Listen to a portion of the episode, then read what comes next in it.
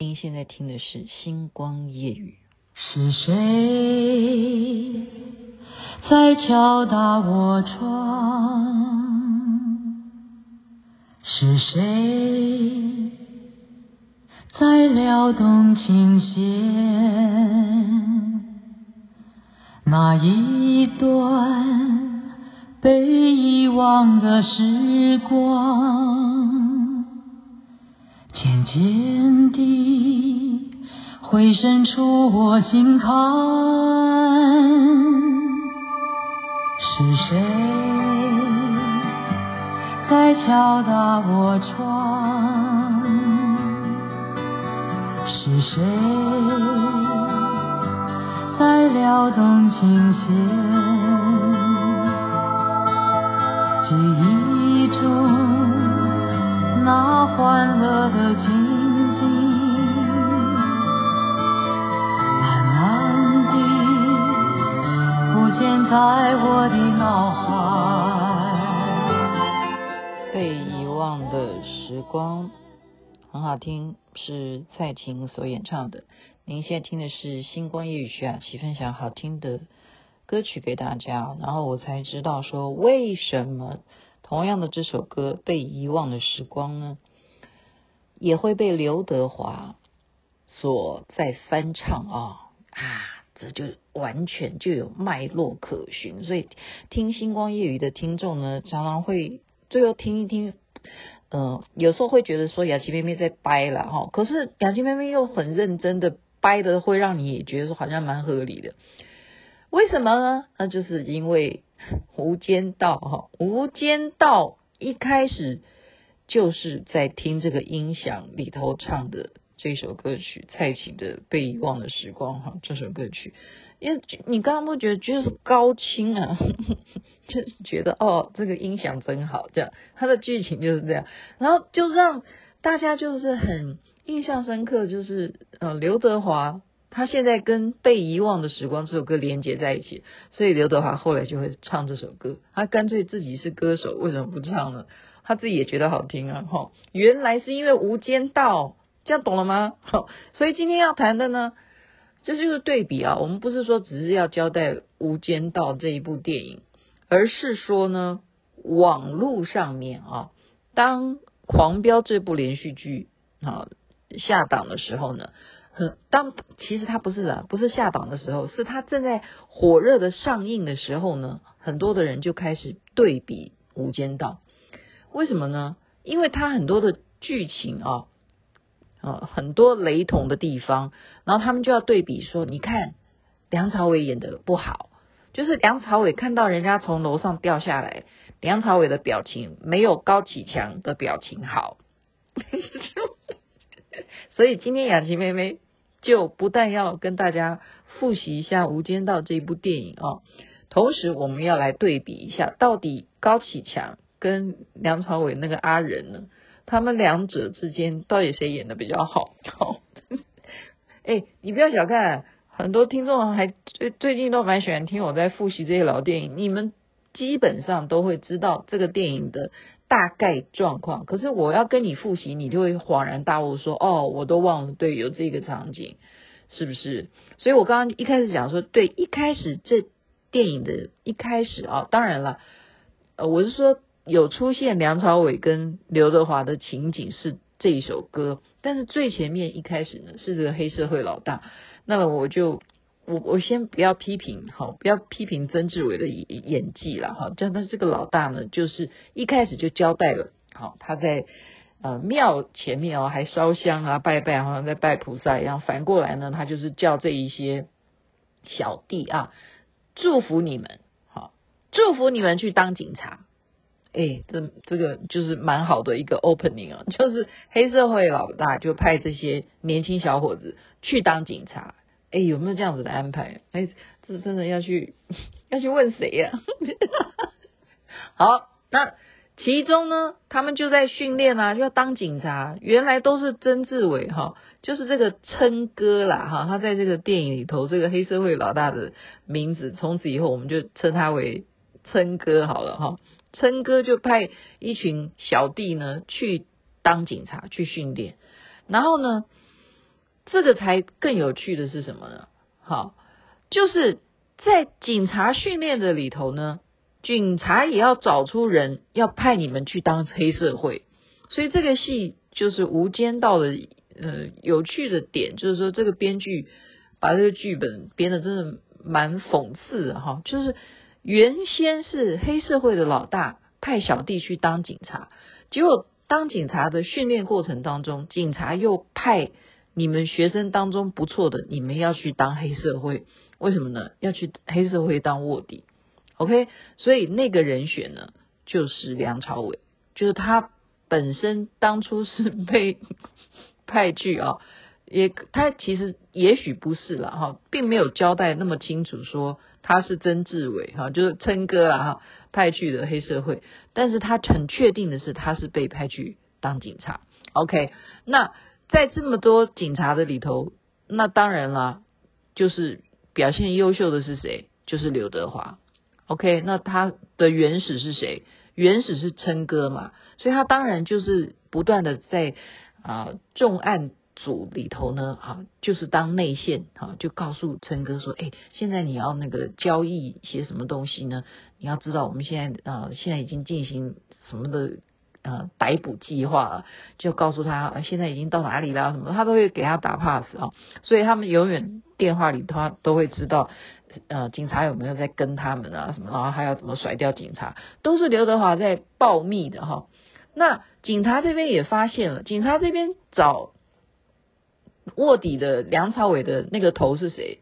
就是黄秋生啊，他等于是长官嘛哈。只有他哈，这么多警察里头，只有黄秋生知道他的内底，就是卧底去黑社会的人是梁朝伟。没有其他的人能够证明梁朝伟真实的身份是警察，结果就是这样子，怎么样？他们两个见面之后，没想到呢，被黑道的人就是一定要抓到黑道里头到底的卧底是谁啊？没想到是黄秋生被抓到，就黄秋生就被这些黑社会的人，就像我们刚刚形容的哈，就从楼上把他丢下来，所以。网民们在批评的就是这一段戏哈，他被在楼顶上把他丢抛到地上，地上哈抛下来那一幕，那梁朝伟看到那是栽培他的人啊，当年哈就是他被选出来训练他去做卧底的，他唯一而且重点是说他本来跟他讲三年，你只要当三年就好，没想到呢三年之后又三年。就是左三年呀，右三年哦，就是他当了，就是已经到底什么时候能够还我身份啊？他都没有让他还呢，就是说，那等我们真的破案，把这个琛哥抓到以后，我就让你回来当警察嘛哈。结果没想到根本都没有等到那一天，他自己先钉钉了哈。所以梁朝伟就亲眼目睹他的唯一人证。就死在他的面前，从楼上被丢下来，哈，就被被跳楼，哈，这样，好，那就是死相，让他觉得非常的痛苦。那同时呢，刘德华这边呢，他也非常的无奈啊，因为毕竟他在帮这个琛哥在做内线，在当警察这边的卧底呢，他也不愿意看到黄秋生这样子死掉啊，因为。他也跟他没仇嘛，啊，他只是要帮忙掩护琛哥他们做一些哈勾当，那他也没有必要要伤害自己的同事啊，啊，所以在这个时候，在他的内心呢也有起了一些变化哈，在刘德华内心里头有个变化，所以呢，怎么样？他拿到了黄秋生的手机，他想说，黄秋生一定知道到底。混在琛哥里头的那个卧底的身份是谁？所以呢，他就用他的手机去一直翻哈，一直查，一直查，就查查到这个有一个号码看起来是没有名称的。他试试看打这个电话，这个是谁？结果呢，一打是谁啊？梁朝伟接的啊，对不对？但是梁朝伟知道。黄秋生已经死了嘛，所以这是名场面啊。啊，前面不不交代太多的剧情，我只讲一些名场面。这个时候呢，是一个关键时刻，就是他接这个电话，他要不要讲话？好，结果第一通接的时候，梁朝伟把他觉得怪，怎么会人死了还会打电话吗？就觉得有有有问题，就挂掉，他不讲话挂掉。可是没想到刘德华也想一想该怎么办呢？诶，他已经知道哦我是有问题的，他已经挂我电话，就刘德华还是不死心，因为他想说他们联络的方式据说是用摩斯密码，所以他再打的时候，梁朝伟还是接了，他就用摩斯密码在敲电话啊，就是在给他暗号。所以我们要知道。警察或什么那些间谍，这些密码都都现在搞不好，已经摩斯密码已经又换了哈。你要不要去问一下 Chat GPT？你要问人工智慧说现在的那个间谍的密码是用什么？搞不好他可以回答我们哈。会不会已经更？嗯，升级了，已经升级版了。就摩斯密码，也许叫还是叫摩斯密码，但是它的打法已经跟以前不一样。哈，这是多少年前的电影？好了，那这样子打一打，诶，梁朝伟就有点受不了了，他又挂掉，结果他还在打来，啊。因为刚刚的那个摩斯密码呢，可能就是在暗示他说，我其实是有重要的事情啊。现在雅琪妹妹自己翻译的了，哦，因为我怎么知道？他剧情中没有演嘛，不然不可能第三通梁朝伟会接啦哈，一定是有敲到他的一些痛处。那我认为呢，应该是就是让他知道说啊，我有事情很重要的事情。我知道你是关键人，我点点点哈，就是敲敲重点。然后呢，这时候梁朝伟就说：“你到底打电话给我干什么？”他说：“我想要跟你什么合作。”刘德华说：“我干脆跟你合作。”他没有讲干脆了，他的意思就是说：“你是谁？我现在已经知道，我并不是哈，我并不是。”要现在去把你给抓出来，然后送送去给黑社会去证明，好，把琛哥也叫出来，然后供出你来。我不是，而是我想要跟你合作。好，这件事情，梁朝伟就觉得那就试试看了，所以梁朝伟就啊故意把这些。嗯，琛哥的行动什么的就告诉了刘德华哈，然后刘德华就赶快在动员他的警察的团队啊，哎，真的耶，真的就完全资讯都正确了哈，因为琛哥是相信刘德华，他在放你去当警察训练，而且你以后步步高升，就是栽培，就是重用你的原因，我以后就是要用你当我的警察里头的靠山呐、啊，哦。结果没想到，他真的这样子逮捕行动当中，刘德华出现了。那琛哥看到刘德华出现，他就放心了哈。结果没想到，刘德华就给他一枪哎，好，是真的哦，他真的真的给他一枪哦。他没想到会死在他的手里了，万万没有想到，因为他栽培他去当警察，然后所有他的这些交易都是他护航的。他怎么现在要来杀他呢？就就死了哈，就一枪就毙命。这个时候呢，梁朝伟也知道说好，那你你的这个做法呢，你真的是做到了杀琛哥哈，那他就直接到办公室去找刘德华了。他就跟他讲说，那你现在可不可以还我身份哈？好，就是还我身份。但是其实这个过程当中，最主要是刘梁朝伟从来就不知道刘德华的身份，除了是警察之外，而且他是琛哥的卧底。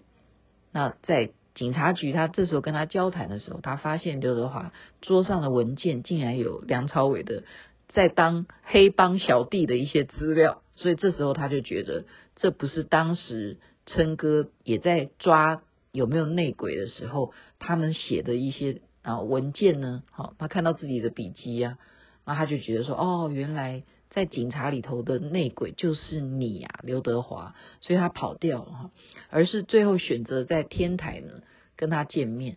那在天台见面的时候，刘德华还被梁朝伟用手铐呢铐住啊，然后其实刘德华也是有准备的，就是让他的同事就是等于暗中也会跟着他来见梁朝伟了哈，因为他也不知道他到底。想怎样啊？哈，就没想到刘德华是劝他说：“我们今天做一种交易，好不好？我还给你你是警察的身份，那你也继续让我当警察，因为我想要当好人。”就梁朝伟说：“你自己去跟法官讲。”好，嗯，这这样子立场哈，我觉得啦，这个剧本写得好，好，但是还是被警察赶上来。把梁朝伟给杀了哈，结果杀梁朝伟的人，呃，是警察，你觉得是警察吗？那个警察又告诉刘德华说：“你不用担心，以后我们就跟你，因为琛哥当时有好好交代我，所以琛哥不是只有安排刘德华，就琛哥还安排了其他的警察，所以杀梁朝伟的人也还是琛哥的人，所以这个电影这样，大家有听懂这个逻辑吗？”好，我们现在首先来讲第一个我要讲的就是我要来讲一下演技。我看梁朝伟跟高启强啊，高启强是张颂文演的。同样，高启强是看到他最好的朋友跟他的亲生弟弟啊，他的亲生弟弟牺牲自己，抱着他的好朋友从楼上跳下来。摔死在他的面前，同样好，同样的这样的情况，呃，我觉得梁朝伟演的没有话讲。我是说真的，网民这样批评是非常不公平的，非常不公平的。啊，我帮梁朝伟先给他一分，没有这回事，他没有演的很差。那么再来讲说。高启强，他也看到自己亲生弟弟这样从楼上这样掉下来，他的反应呢？他演的是不是好？那当然，他演的是一个，嗯，应该怎么讲？因为他弟弟要牺牲自己嘛，就是让警察觉得说是高启强叫他弟弟去投案，他弟弟不配合，然后他弟弟就自杀哈，这样子要让高启强做好人。所以那个表演是蛮复杂的啦。说老实话，就是说为什么大家会一直称赞高启强这个张颂文演技真的是天花板啊？因为这种情况就是说，你毕生牺牲自己的青春，付出了所有的哈努力，就是希望弟弟能够成才，能够念书念得比你多，他可以带。表你们高家哈出人头地，就没想到最后你生活好了，弟弟却不成器哈，去去贩毒，那你也想要救他，可是没想到警察还是不放过他，他最后弟弟也不想拖累哥哥哈，就是还不如死了算，然后还帮哥哥可以立功，因为是哥哥自己等于说啊我。自首，自首无罪嘛，啊，就就会轻轻判呐、啊，对不对？而且是举报他的，那举报的更不要讲了哈，这叫做大义灭亲，好，这样子的戏真的很难演，真的是演得好，那我也在这边又投给他一票，所以不一样的剧情啦，哈，不一样的剧情嘛，所以都演得好啊。因为梁朝伟他的那个悲伤，是因为我刚刚讲，他也是栽培他的人。再一点是他悲伤的是什么？再也没有人证可以证明梁朝伟的身份。他悲伤的是这一点，他还要继续当卧底呀、啊，对不对？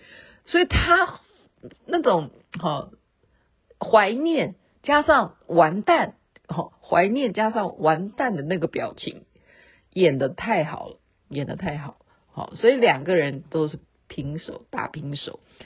那再讲的是说刘德华，哎，我就不知道该怎么说了，他就是帅啦，哈，真的啦。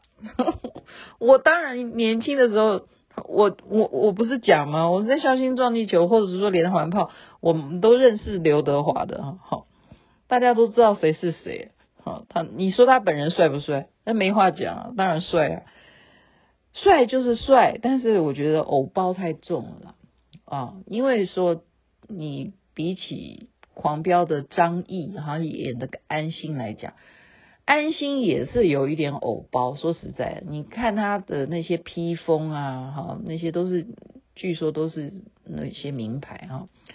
那更不要讲刘德华，刘德华他演警察不不够生活化嘛。就是哪有警察会把自己发型弄得那么帅啦？哦，不可能啦！我我我当然也哎，我也有朋友哎，嘿庄庄同学哈，我有朋友是警察，他真的也是办案的，他不是那种交通警察，他以前做过。他也是帅哥，但是不可能呐，你懂不懂？真的，你就是出入任何场合，你每天都把你头发 settle 的那么好，看起来都有那个发雕这样子嘛？有有这么爱漂亮的警察吗？这就就有点说，呃，首先这个偶包太重了哈，从头你知道你知道吗？就包括他跟女朋友的呃，在郑秀文是他女的未婚妻嘛，就是他跟他的互动都不够生活哈，就是。不写实，这一点我就啊得罪这些刘德华的粉丝，就请你们就不要骂我。好，其实刘德华现在已经到一种另外一个年纪了嘛，他也不不需要这些粉丝，你们觉得我演的好或演的坏，对不对？反正他已经红了一辈子啊。可是就是说，在当时他这个呃可能偶包啊，但是你要知道，这个不能怪偶像。偶包他必须要保持他的帅，粉丝才不会失望，好，才不会失望。所以呢，这个部分我们就说那是那样子的环境，而逼他必须要有这个偶包，不然他怎么他生存？他就是靠这个偶像的形象啊。那如果你丢掉偶包，他就失业了，真的就不要人，就没有人爱他了，就这样子。他。不是当当时啊，那个年代没有人要看丑八怪当，就是说，不，当然不是说丑八怪，就是说你不是用外向，然后你用演技就可以去扛票房的，不可能的，不可能的嘛，哈。所以为什么狂飙会让大家啊觉得时代改变了？我们现在要看的就是演技了，我们重新要来看这些演技好的人，好。他们才真的就是现在我们重新要去评估的一个很大的一个啊分量，我们会看演技，我们不再看你的外形啊。所以今天讲第二个刘德华，第三个就是曾志伟琛哥，我也是必须要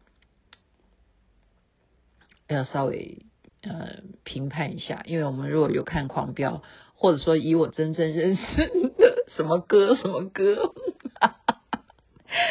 曾志伟真的演的完全不对位，没有这种事哈，就是这样子，就太浮夸了。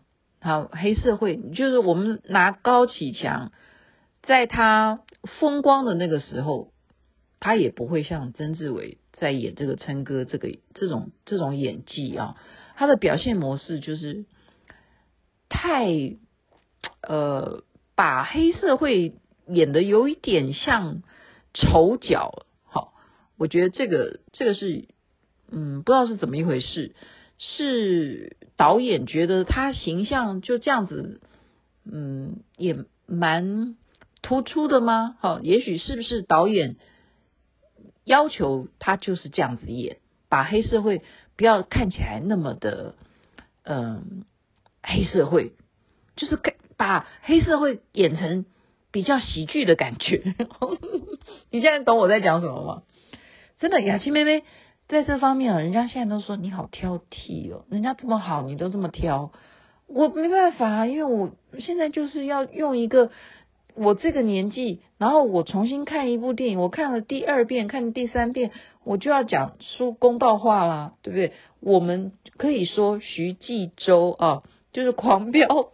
的导演，他绝对是参考《无间道》这部电影而去拍摄《狂飙》的，因为太多同样的场合的戏都在《狂飙》里头可以看到一模一样啊，特别是都在天台哦，天台最后的 ending，《狂飙》也是一模一样，好，就是一个决定性、关键性的事件都是选择在天台，我就告诉你，这也是绝对不可能的事，因为天台是一个非常危险的地方，哎，你要逃都很难逃。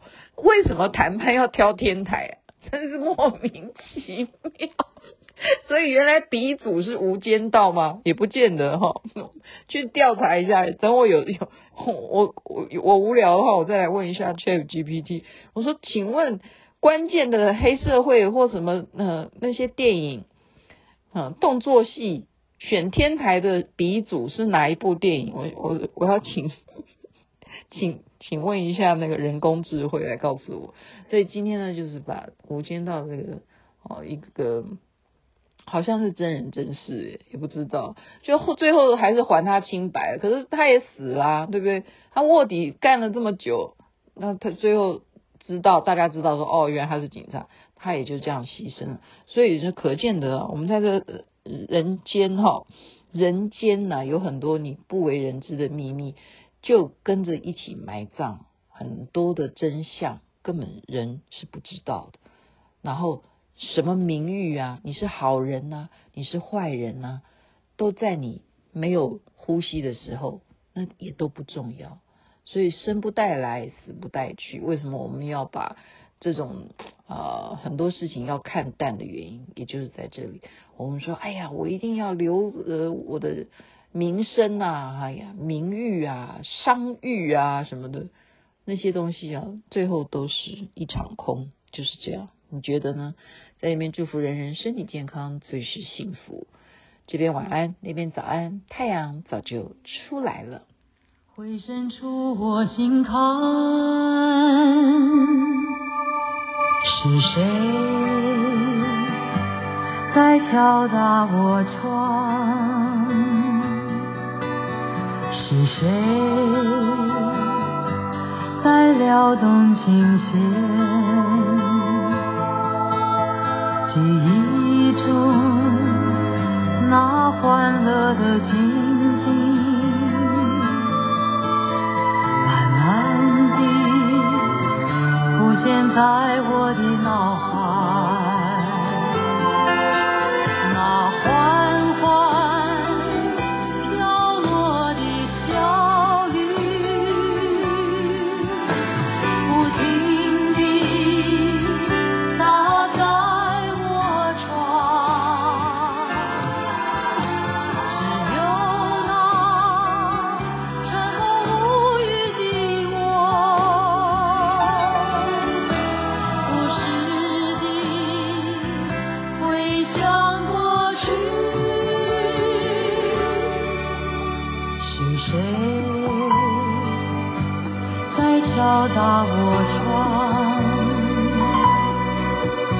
是谁